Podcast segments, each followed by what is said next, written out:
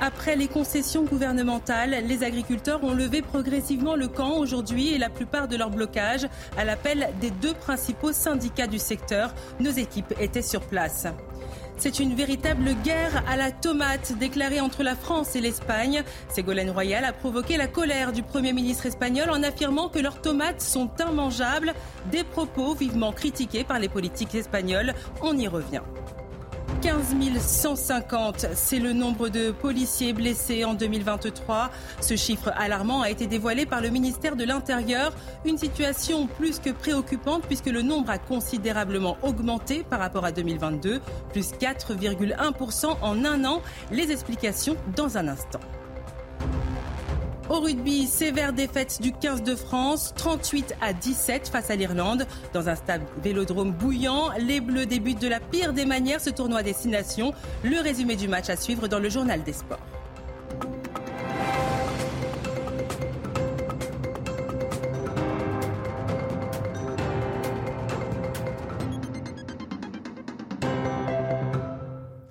Bonsoir et bienvenue dans l'édition de la nuit. C'est une décrue, mais pas encore l'épilogue. Après les concessions gouvernementales, les agriculteurs ont progressivement levé la plupart de leurs blocages depuis ce matin à l'appel des deux principaux syndicats du secteur. Mobilisés en masse depuis lundi, ils barraient des portions d'autoroute aux abords de Paris. Reportage de Mathilde Couvillier-Fleurnoy. Demi-tour pour les agriculteurs. Ce vendredi matin, à Chili-Mazarin, sur la 6, les agriculteurs ont démonté leur campement. Après cinq jours et cinq nuits passées sur place, il est temps pour eux de rentrer à la maison. On va regagner nos fermes, parce que bah, euh, c'est nos épouses qui prennent leur lait euh, sur le terrain, qui s'occupent de la logistique et tout. Nous, on est un petit peu fatigués, elles aussi. Et puis euh, voilà, on va retrouver nos animaux aussi. Ça va faire du bien. Leur départ a été encadré par les forces de l'ordre. Les agriculteurs repartent satisfaits des annonces du gouvernement, mais attendent des mesures concrètes. Il va y avoir une grosse phase de travail pour que euh, ça se traduise euh, dans une loi et qu'on ait un contour de la loi qui soit présenté euh, au Salon de l'agriculture. Et ensuite, nous, on s'assurera bien que toutes ces choses qui sont mises là se concrétisent et se concrétisent dans un laps de temps qui soit assez court. Donc on va aussi avoir un planning législatif qui va nous donner de la visibilité. Nous, on attend du concret. Vous savez, nous les agriculteurs, on est comme Saint Thomas, on croit que ce qu'on voit. D'autres barrages ont progressivement été levés, comme à Gennevilliers sur la 15 et à Chenevière-les-Louvres sur la 1. Quelques blocages persistent encore sur l'A43 à Saint-Quentin-Falavier, où la Confédération paysanne a indiqué vouloir rester sur place, malgré l'appel de la FNSEA et des jeunes agriculteurs à lever les blocages. Marc Fesneau, le ministre de l'Agriculture, était en déplacement aujourd'hui dans l'Hérault et dans le Gard, en Occitanie. Aux côtés des viticulteurs, il a présenté des mesures concrètes pour leur venir en aide. Il a annoncé un dispositif de soutien conjoncturel à la crise de 80 millions d'euros. En réaction à la gestion de cette crise agricole, la députée de la France insoumise de Seine-Saint-Denis, Clémentine Autain, déplore un gouvernement qui fait le minimum. Au micro de France Info, dont elle était l'invitée ce matin, elle a dénoncé une application tardive de la loi Egalim qui doit garantir la rémunération des agriculteurs et passer au crible l'origine des produits sur les étiquettes. Écoutez. Cette loi, elle a six ans elle a six ans, la loi Egalim, et maintenant, les voilà, voilà ce gouvernement qui se réveille et qui se dit tiens, maintenant, on va peut-être essayer de, faire en sorte qu'elle soit appliquée.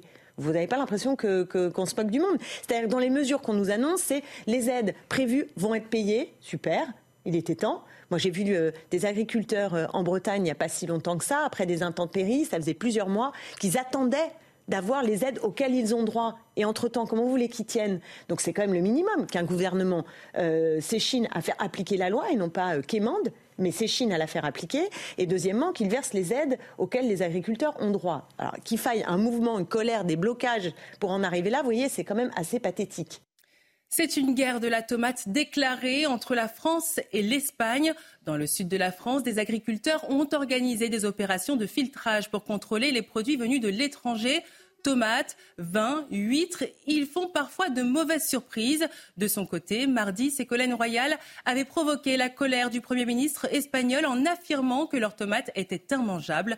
Des propos vivement critiqués par les politiques espagnols. Les explications avec Audrey Berthaud la guerre de la tomate est relancée. Des dizaines d'agriculteurs ont organisé une opération de filtrage ce vendredi matin à Miramas. L'objectif, montrer et dénoncer la qualité des produits importés en France.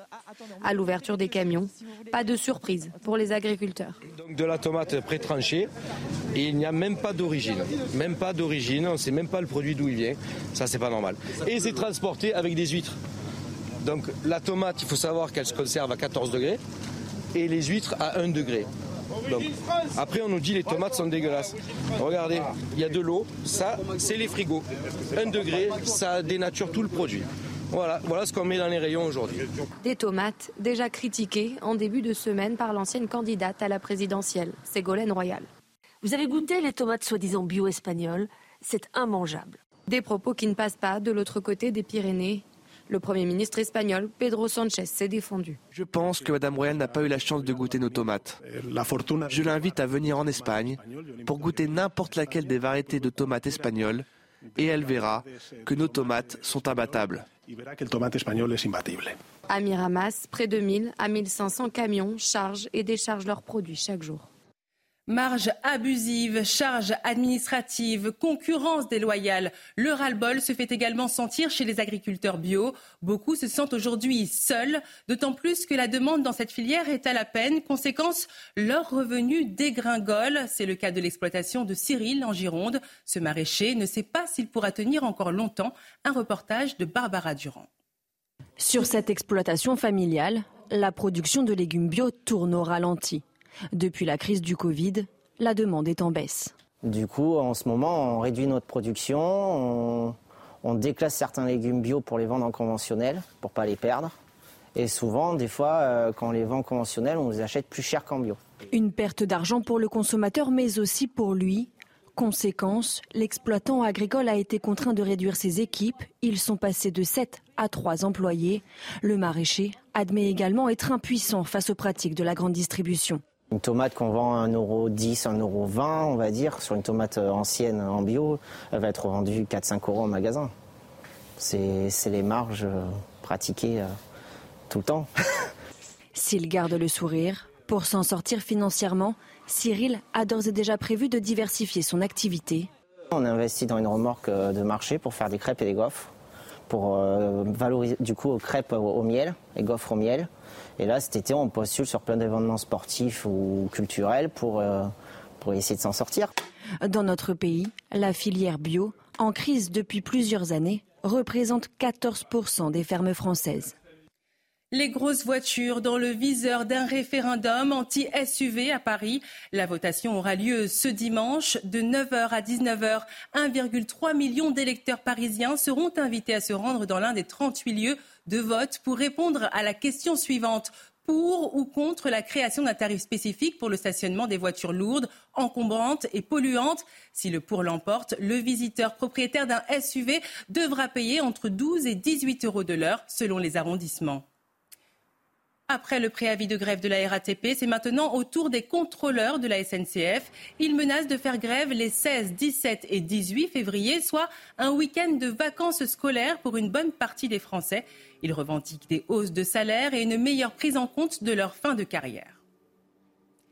Il y a 70 ans, l'abbé Pierre lançait son célèbre appel au secours après la mort d'une femme sur le trottoir parce qu'elle avait été expulsée. 70 ans plus tard, la fondation qui porte son nom dresse un bilan alarmant du mal logement en France. Son 29e rapport a été publié hier et l'insalubrité est pointée du doigt. Les précisions de Corentin Brio. Des murs rongés par l'humidité, une gazinière de fortune ou encore une douche qui ne fonctionne pas.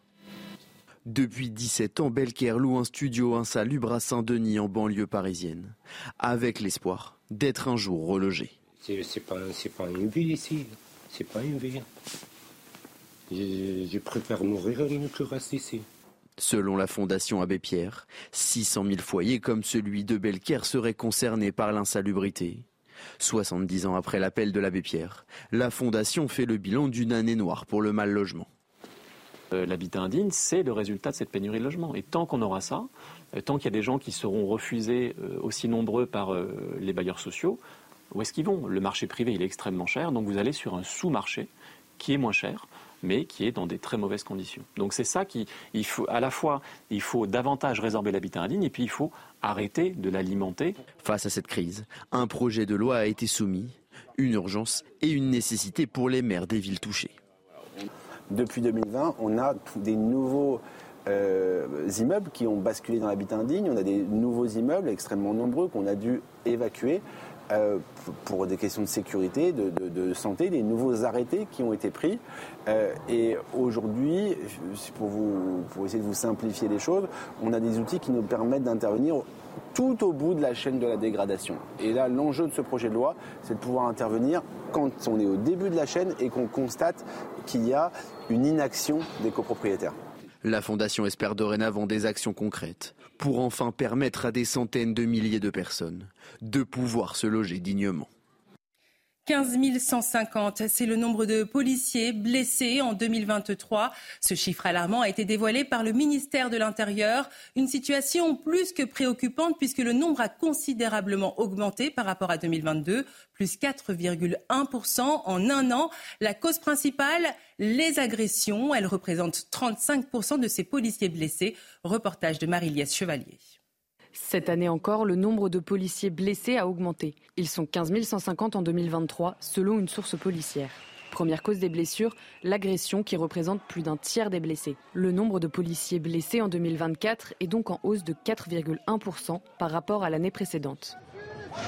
Cette augmentation s'explique en partie par les manifestations contre les réformes des retraites ainsi que les émeutes de juin dernier. Si l'on dénombrait moins de policiers blessés en 2020, 2021 et 2022, cela était dû à la crise du Covid. Le chiffre de 2023 reste cependant inférieur à celui des années 2018-2019, marqué par la crise des Gilets jaunes. Trois étudiants juifs ont été agressés sur le campus de l'Université de Strasbourg par un groupe de six personnes. L'agression physique et verbale est survenue dans la nuit de dimanche à lundi et a donné lieu à des dépôts de plaintes. Le président de l'Université de Strasbourg condamne avec la plus grande fermeté cette agression antisémite. Samuel Lejoyeux, président de l'Union des étudiants juifs, dénonce une haine obsessionnelle depuis le 7 octobre. On l'écoute ce qu'on constate, c'est vraiment une sorte de passage à l'acte de ce qu'on dit depuis le 7 octobre et même avant, que cette haine obsessionnelle, systématique et violente d'Israël, qui est nourrie depuis des années, et en particulier depuis le 7 octobre, par l'extrême gauche, elle engendre fondamentalement une haine du juif, une haine antisémite, et y compris violente. Et là, cette fois-ci, on a euh, sans doute l'action la, plus violente qui a été commise sur un campus depuis le 7 octobre. L'armée israélienne a annoncé dimanche l'établissement d'une zone militaire fermée autour du point de passage de Kerem Shalom dans la bande de Gaza. Ce point stratégique entre l'Égypte et la bande de Gaza en Israël est un lieu où les camions sont examinés par les autorités israéliennes avant d'entrer sur le territoire. Des militants et des proches d'otages sont de nouveau arrivés hier. Ils étaient près de 500 avec pour seul objectif bloquer le passage de l'aide humanitaire tant que le groupe terroriste du Hamas continuera à détenir les otages et à leur refuser leurs droits fondamentaux. Un reportage de Régine Delfour.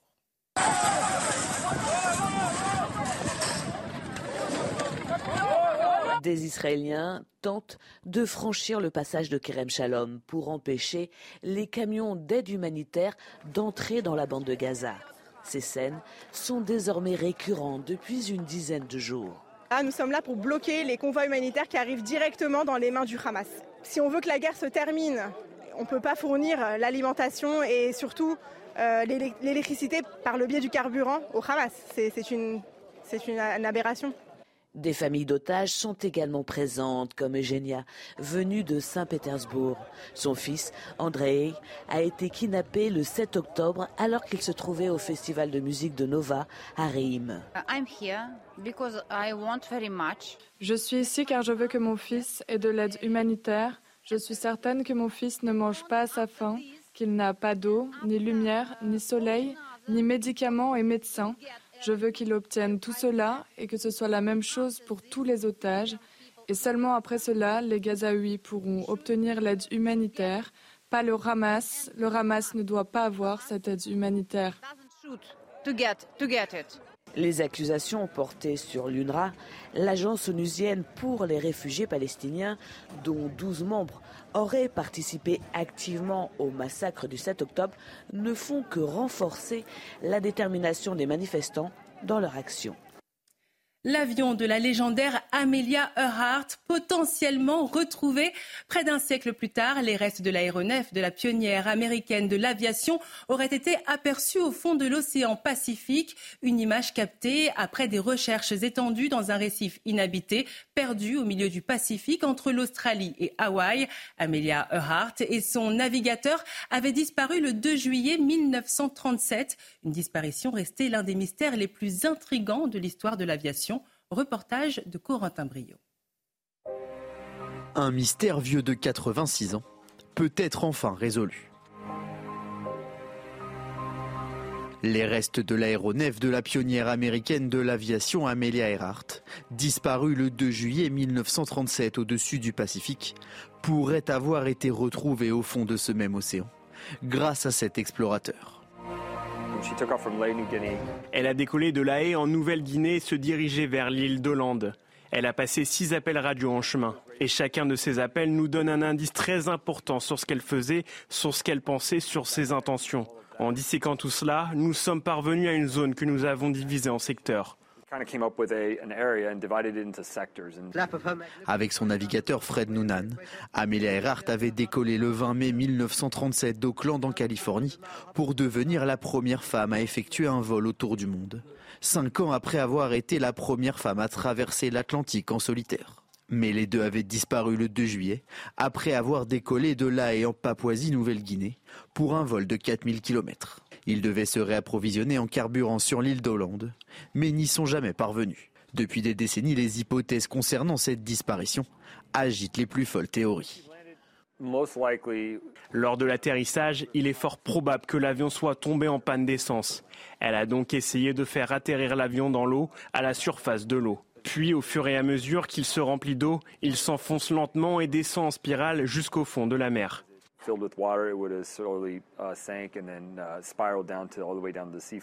Mais avant de pouvoir regarder cet avion de ses propres yeux, l'expéditeur prévient, il faudra être patient.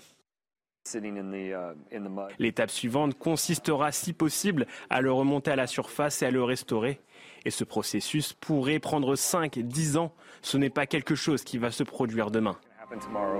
Après avoir donc passé 90 jours à ratisser 13 500 km de fond océanique,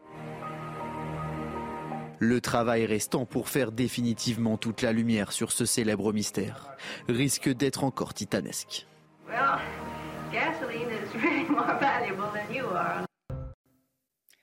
On ouvre ce journal des sports avec du rugby et la sévère défaite du 15 de France, 38 à 17 face à l'Irlande. Dans un stade vélodrome bouillant, les Bleus sont très vite handicapés par le carton rouge reçu par Paul Willemc. Deux essais dans les 15 premières minutes lancent parfaitement les Irlandais. Les Bleus recollent à 7 points au retour des vestiaires, mais un essai de Sheehan met fin aux espoirs français. Prochain match le 10 février en Écosse pour les Bleus. On retrouve sur place notre envoyé spécial Nicolas Dupin de Bessin largement dominé, oui, très clairement par euh, l'équipe qui euh, devait sans doute avoir plus de regrets encore que les Français après cette Coupe du Monde, cette élimination face à la Nouvelle-Zélande. Les Irlandais ont simplement été largement au-dessus des Bleus, euh, quasiment 40 points inscrits. C'est une lourde défaite pour les Français qui ont été dominés à peu près dans tous les secteurs du jeu. Hein. La touche, si, la vitesse, l'intensité, bref, rien n'a vraiment fonctionné, notamment dans cette première période où les Français ont concédé deux cartons jaunes et donc un carton rouge pour Paul Villemc qui forcément manqué dans, ce combat. On, avait promis un gros combat pour les Français et avec euh, le pack avant, des paquets d'avant réduits à, 7 avec un avant aussi puissant que Paul Villemc en moins, forcément ça allait trop vite, c'était trop dur pour des Français qui n'ont que réagi que, sporadiquement finalement, que par petites étincelles, mais ils étaient loin du compte. On enchaîne avec euh, du football. 20e journée de Ligue 1 et le PSG qui s'est imposé sur la pelouse de Strasbourg. Deux buts à 1. Kylian Mbappé rate un penalty en début de match. Mais l'international français profite d'une erreur du gardien strasbourgeois pour inscrire son 20e but de la saison. Au retour des vestiaires, Marco Asensio creuse l'écart pour le PSG. Strasbourg réduit l'écart grâce à Bakwa à la 68e minute. Paris est toujours seul en tête du classement. Direction la Coupe d'Afrique des Nations et la République démocratique du Congo qui se qualifie en sortant la Guinée 3 buts à 1. Ce sont pourtant les Guinéens qui ouvrent le score sur penalty grâce à Mohamed Bayo. La RDC égalise 7 minutes plus tard grâce à Chancel Mbempa. En seconde période, Johan Vissa redonne l'avantage à son pays sur un nouveau penalty. En fin de match, Arthur Massawaku euh, met fin aux espoirs de qualification pour la Guinée et permet à la RDC d'accéder aux demi-finales. Dans l'autre quart de finale de ce vendredi, le Nigeria s'est qualifié pour les demi-finales de la Cannes après sa victoire 1 à 0 face à l'Angola. Le seul et unique buteur de la rencontre se nomme Ademola Lookman, buteur à la 41e minute. C'est ce même Lookman qui avait déjà inscrit un doublé face au Cameroun en huitième de finale. Au prochain tour, le Nigeria sera opposé au vainqueur du match entre le Cap-Vert et l'Afrique du Sud. On termine ce journal des sports avec du tennis et la défaite d'Harold Maillot en quart de finale de l'Open de Montpellier. Le jeune Français s'est incliné face à Félix Auger-Aliassine en 2-7, 7-5, 6-1. En demi-finale, le Canadien sera opposé au Kazakh Alexander Bublik. Restez avec nous sur CNews. Dans un instant, le prochain journal. On reviendra sur le retour des agriculteurs. Après les concessions gouvernementales, les manifestants ont levé progressivement le camp et la plupart de leur blocage suite à l'appel des deux principaux syndicats du secteur. Retrouvez tous nos programmes et plus sur cnews.fr.